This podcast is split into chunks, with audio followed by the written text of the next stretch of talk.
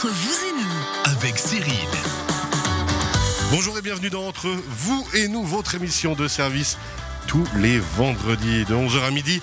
On vous conseille, on découvre, on discute, on fait parler surtout nos experts qui nous amènent leurs connaissances, leurs talents et qui vont alors vraiment très très loin à chaque fois dans les différentes présentations.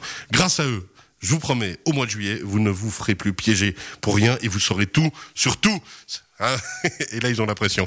Nos experts du jour. Des promesses, des promesses. et ben voilà, il prend la parole. José Fernandez, bonjour. Mais bien le bonjour. Comment ça va Bien, merci. Alors, et vous avez, hein, vous avez compris Jusqu'à la fin de l'année, on doit tout comprendre et tout savoir sur le monde de l'assurance. Expert. Entendu. Je ferai de mon mieux, promis. Il va tout donner. Blaise Fournier, bonjour. Eh, bonjour Cyril, bonjour à tous. Blaise Fournier, on rappelle de la Raiffeisen du Haut-Lac. Comment ça va? Du Haut-Léman. Du Haut-Léman. Du Haut-Léman. Du Haut-Léman, soyons plus Haut-Léman, précis, c'est. Haut-Léman, bah, c'est une banque. ça va bien Cyril, merci beaucoup. Tout se passe bien? Extra. De quoi on parle aujourd'hui? On va continuer sur le sujet des successions qu'on avait entamé Oui. lors d'une dernière euh, émission.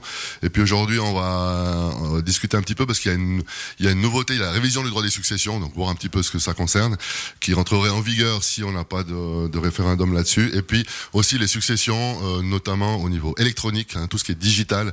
Et là, il y a vraiment des mesures à prendre qui sont Parce que importantes. c'est devenu de- de essentiel en fait. hein. Tout se passe aussi par là presque maintenant. Alors, il y a des, y a choses qu'il vaut mieux gérer avant de partir, ouais, effectivement. Effectivement. Merci beaucoup Blaise. Et notre troisième expert invité du jour, Camille Rittner, bonjour. Bonjour. De Rittner Apiculture, on le rappelle, euh, à Montaix, euh, plus de 150 ans, non, je vous embête, mais une centaine d'années déjà hein, d'existence. oui. hein, Cette centenaire. année, oui. Cette année, c'est beau ça.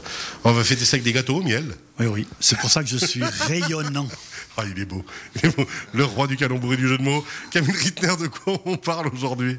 Mais on va parler du miel, Ah bah, plus surprise. précisément, et toutes ces Franchement, vous m'auriez dit productions, qu'on allait Ouais. parler du lait, je serais... Ouais, toutes ces applications qu'on peut trouver en dehors de l'alimentation, qui sont donc euh, médicales et bien spécifiques, et puis qui échappent à la connaissance de tout un chacun. Le miel dans toute sa splendeur, effectivement, et surtout dans toutes ses applications, vous l'avez dit. Messieurs, on commence l'émission de suite, ça vous va? Tout est en place pour vous? Tout va bien. Mais tout va bien. Alors justement, il avait la parole tout de suite. C'est Camille Rittner, Rittner Apiculture à Montaix. Alors, on a parlé hein, des différentes utilisations du miel, bien sûr, alimentaire, bien sûr, euh, cire, pollen et toutes ces choses, gelée royale. Sujet qu'on développera prochainement, vous me l'avez promis. Hein, ça- Volontiers, oui. La gelée royale, j'y tiens beaucoup, j'ai envie de comprendre tous ces mystères et si vraiment son efficacité. Mais alors, en chirurgie reconstructive, en dermatologie, mon cher Camille, on peut aussi utiliser le miel. Et oui, c'est vrai que lorsque l'on parle du miel, on pense tout de suite à la bonne tartine beurrée du petit déjeuner ou à la oui, oui, décoction que l'on se fait euh, quand on est grippé avec du thé tiède ou dans un grog. Mais alors, rassurez-moi, quand on prend une tartine, même s'il y a du beurre, tant qu'on a mis du miel dessus, si elle tombe, elle retombe pas sur le côté beurré. Non, elle tombe toujours du côté de la mie. Ouais, ça c'est le miel. Croyez-moi. Il faut vraiment. Faut essayer. Sur ces tartines, on va tenter le coup. Pardon, alors allez-y. Donc, les utilisations du miel. Il faut d'abord que je vous rappelle que pendant la guerre, le sucre était contingenté. Beaucoup de petits malins se sont mis à, se sont mis à l'apiculture afin de pouvoir bénéficier des coupons de restriction sur le sucre et pour nourrir leurs abeilles à l'entrée de l'hiver. De grosses quantités de sucre étaient dévolues aux propriétaires de ruches, une quinzaine de kilos par colonie. Ah, quand même. Oui, oui, mais bien des disciples de Saint-Ambroise ont négligé le nourrissage de leurs abeilles pour mieux se consacrer au marché noir. Saint-Ambroise, Saint-Ambroise, c'est le père, le patron des apiculteurs. le saint patron des apiculteurs. C'est pendant donc la Seconde Guerre mondiale, comme je l'ai dit, qu'il y avait en Suisse le plus grand nombre d'apiculteurs de tous les temps. Ça veut dire On sait, on prend un À peu près chiffres. 30 000. Ouais, Maintenant, c'est descendu à autour des 20, 22 000. Et on rappelle, hein, j'aime bien toujours rappeler quand même juste ce chiffre. On fait actuellement 5 millions euh, de tonnes de miel. 5 millions de kilos. Donc 5 cinq- millions pardon, de kilos. Oui. Et on en aurait besoin de 10 millions de 10 millions de pour kilos. assurer La consommation. la consommation suisse. Exactement. Donc, Un se kilo mettre et un peu à l'apiculture et puis développer. Et on pourrait tous, en se donnant la main, un petit peu y arriver. On pourrait y arriver à être autosuffisant. Oui. Alors, continuez, Camille. Alors c'est donc pendant que la Seconde Guerre mondiale, comme je viens de le dire, qui avait le plus grand nombre d'apiculteurs, et puis une utilisation très pratique aussi nous vient des peuplades précolombiennes. Les Incas conservaient leur viande dans des fûts complétés avec du miel, le miel étant un excellent conservateur de denrées puisqu'il est antimicrobien, antibactérien et donc anti-pourriture. On le voit avec vous, hein, parce que vous ne faites pas vos 106 ans. Quoi. Ah oui, tout à fait. c'est vrai, je suis bien conservé. Et après quelques mois d'entreposage, il retirait la viande de sa gangue de miel en, raclant soigneusement la, surface des morceaux. Et puis, de par son arrobage encore un peu sucré, la viande délivrait un goût marqué de caramel, ce qui ne devait en aucun cas être déprécié par leurs consommateurs. Bah alors, vous avez, vous avez ici des amateurs, ah euh, moi, ça, me rappelle des gastronomes. Hein, les euh. fameux travers de porc euh, qu'on mange notamment en Amérique du Nord, qui sont effectivement, alors il y a plein de mais c'est dans Astérix qu'il y a des narines de porc confites au miel, mais ça, du coup, un peu moins. On hein, s'en souvient moins, du coup. de nos jours, et puis sous d'autres cieux, le canard laquais subit le même procédé d'enrobage lors de sa cuisson au four. Mais l'utilisation la, plus spécifique, la plus rare, c'est l'utilisation du miel en chirurgie reconstructive. Alors là, honnêtement, c'est un mystère pour moi, il faut nous expliquer. En effet, euh, des escarvariqueux ou des plaies purulentes qui ne trouvent pas de guérison dans la médication actuelle peuvent se soigner, plus particulièrement dans un établissement hospitalier limousin qui s'est fait du succès de ces guérisons une réputation universelle. Donc ça veut dire qu'on peut se faire guérir. Enfin, cet institut a démontré qu'on pouvait se faire guérir grâce au miel. Tout ce que la médecine traditionnelle ne pouvait pas faire, laisser tomber, c'est une aile spécialisée de cet hôpital limousin qui s'en occupait grâce au professeur euh, Bernard Descottes, malheureusement décédé il y a, il y a une année, et puis qui appliquait euh, sur près de 3000 patients des, solutions régulières de miel de thym, le meilleur pour une application dermatologique curative. C'est extraordinaire, ça met. Camille, alors j'ai une question euh, sur une. Euh, sur une plaie ouverte ou sur une cicatrice. J'ai aussi entendu que c'était pas mauvais en tout cas de mettre du miel. Exactement. Euh, si on doit parer au plus pressé, il suffit de bien laver la plaie, ensuite de la recouvrir d'un peu de miel avec une spatule, en évitant de déborder sur la zone périphérique pour pas dessécher le, la peau qui n'est pas atteinte, et puis de faire un, euh, un pansement avec une gaze. Et ce pansement va durer 24 heures. D'accord. Et comme le, miel ne colle pas à la plaie, il est facile de changer le, pansement, de le refaire instantanément pour de nouveau 24 heures. Et une fois qu'il n'y a plus de suintement de la plaie, vous pouvez le faire pour deux jours. Mais ça veut dire qu'il faut, comme vous l'avez dit, faire bien attention à, ne, rester sur la plaie et pas sur ses bords pour pas dessécher. Exactement, tout à fait, oui. Alors, dans ces utilisations juste de manière chirurgicale, continuez Camille Bien, euh, la richesse en minéraux, puis sa forte teneur en glucides donne au miel donc le pouvoir d'absorber les petits suintements de la plaie et aide par ce fait euh, la peau à se régénérer. En situation d'urgence, donc, n'importe quel miel a un effet cicatrisant, grâce surtout à la légère acidité de, de tous les miels. Et puis dans les recherches effectuées euh, en Suisse ces 20 dernières années, sur l'échelle des cicatrisations, le miel de colza est arrivé en tête. Bon, il existe aussi d'autres miels. Hein. Aux antipodes néo-zélandaises, il existe le miel de Manuka, que certains connaissent. Il s'agit d'un arbrisseau de 3 mètres de hauteur à peu près, avec des petites feuilles odorantes à fleurs blanches. Et son miel aurait des effets performants sur la cicatrisation, mais aussi des effets performants non négligeables sur le porte-monnaie. Et oui. En Europe, il se négocie autour des deux billets bleus le kilo.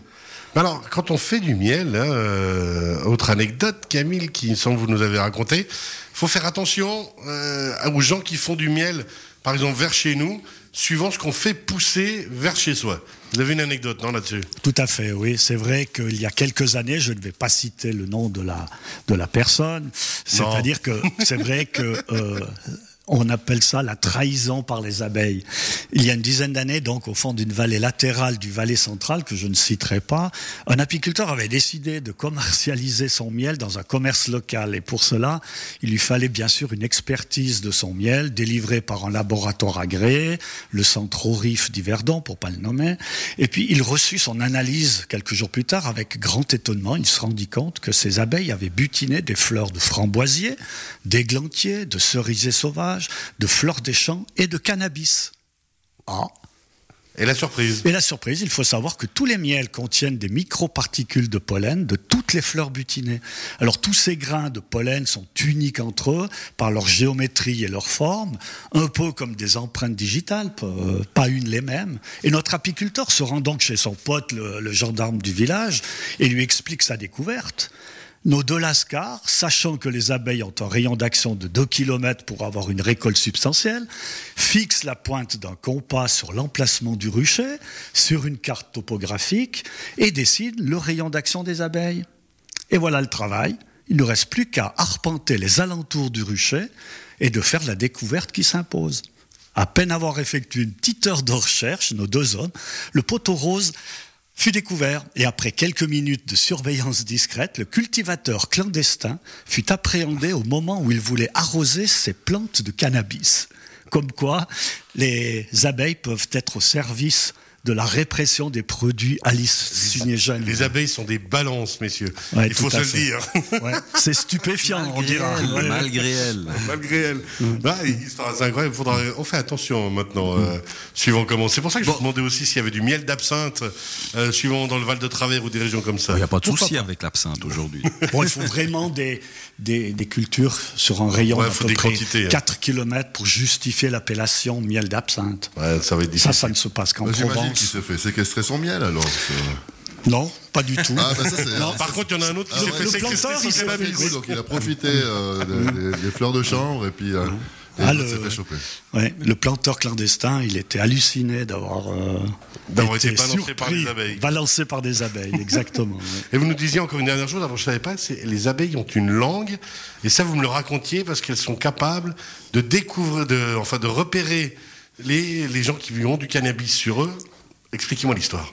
C'est-à-dire que des, des spécialistes ont dressé les abeilles à reconnaître la présence de, de cocaïne dans un rayon d'à peu près 2 à 3 mètres.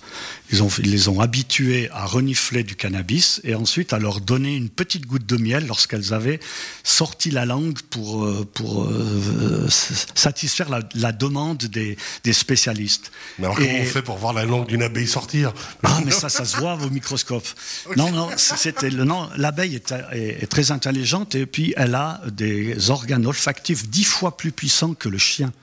Il y a 174 organes olfactifs sur les, la paire d'antennes qu'elles euh, qu'elles ont euh, sur leur visage. Et oui. donc il filmait l'abeille avec un microscope, et quand elle tirait la langue, il savait que le, la personne, le monsieur voilà, ou la dame avait euh, de la cocaïne sur Ils eux. ont fait un essai à- dans, dans un, un aéroport européen en fixant euh, des abeilles sur les portiques de- du passage des passagers.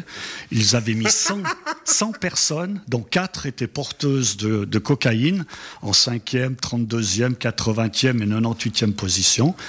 Et chaque fois qu'un porteur de cannabis euh, voyait que l'abeille sortait la langue, il était découvert. cocaïne, pas- Euh, la pareil. cocaïne, pardon, pas le cannabis, Ah oui, la cocaïne, oui.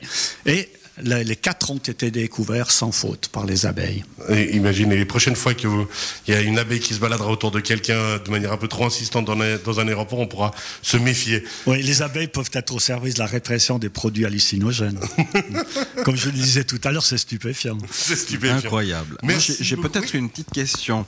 Donc, si je comprends bien, le miel dessèche la peau. Elle l'hydrate pas malgré sa consistance. Exactement. Voilà. Elle- Donc, il est bénéfique seulement sur les plaies.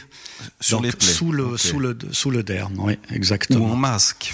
Ou en masque, oui, on peut le faire parce qu'il dilate un petit peu les glandes sébacées et permet de faire un meilleur lavage euh, cutané qu'un simple savon. Oui. Ben, moi, je crois que je vais continuer à l'utiliser sur une tartine. Volontiers. Valeur sûre. Valeur sûre. Par oui. contre, euh, de- de- mais c'est d'avoir une solution de secours C'est ça. en cas d'accident. Oui. Vous êtes à la C'est- montagne, au chalet, vous vous coupez la trousse de secours Voilà, vide, ou un enfant, peu importe. On n'est jamais kilo de miel. C'est ça. Au final, exactement, c'est la première des choses. On pense d'abord au, au miel avant de penser au pyjama ou à la petite bouteille. Voilà. Merci beaucoup Camille Rittner, on rappelle Rittner Apiculture, rittner-apiculture.ch à Montaix. Vous restez bien avec nous, on va parler succession dans un petit moment. À tout à Volontiers. l'heure. À